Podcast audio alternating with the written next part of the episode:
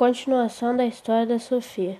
Nessa história temos Helena como personagem principal, seu marido Daniel, seu chefe Carlos, uma família com um vô, uma filha e uma neta.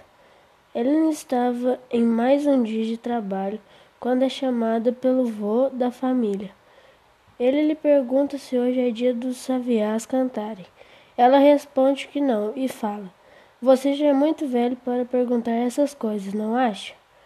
O avô, indignado pela resposta, entrou no site da Sofia para reclamar da resposta sobre os pássaros.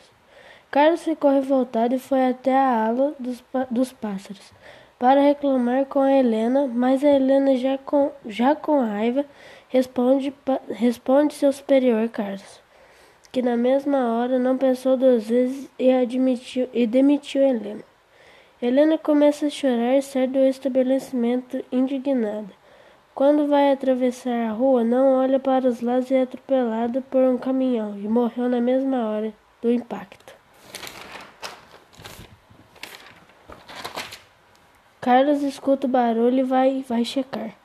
Quando, é, quando ele olha, ele vê a Helena morta na rua com a cabeça amassada.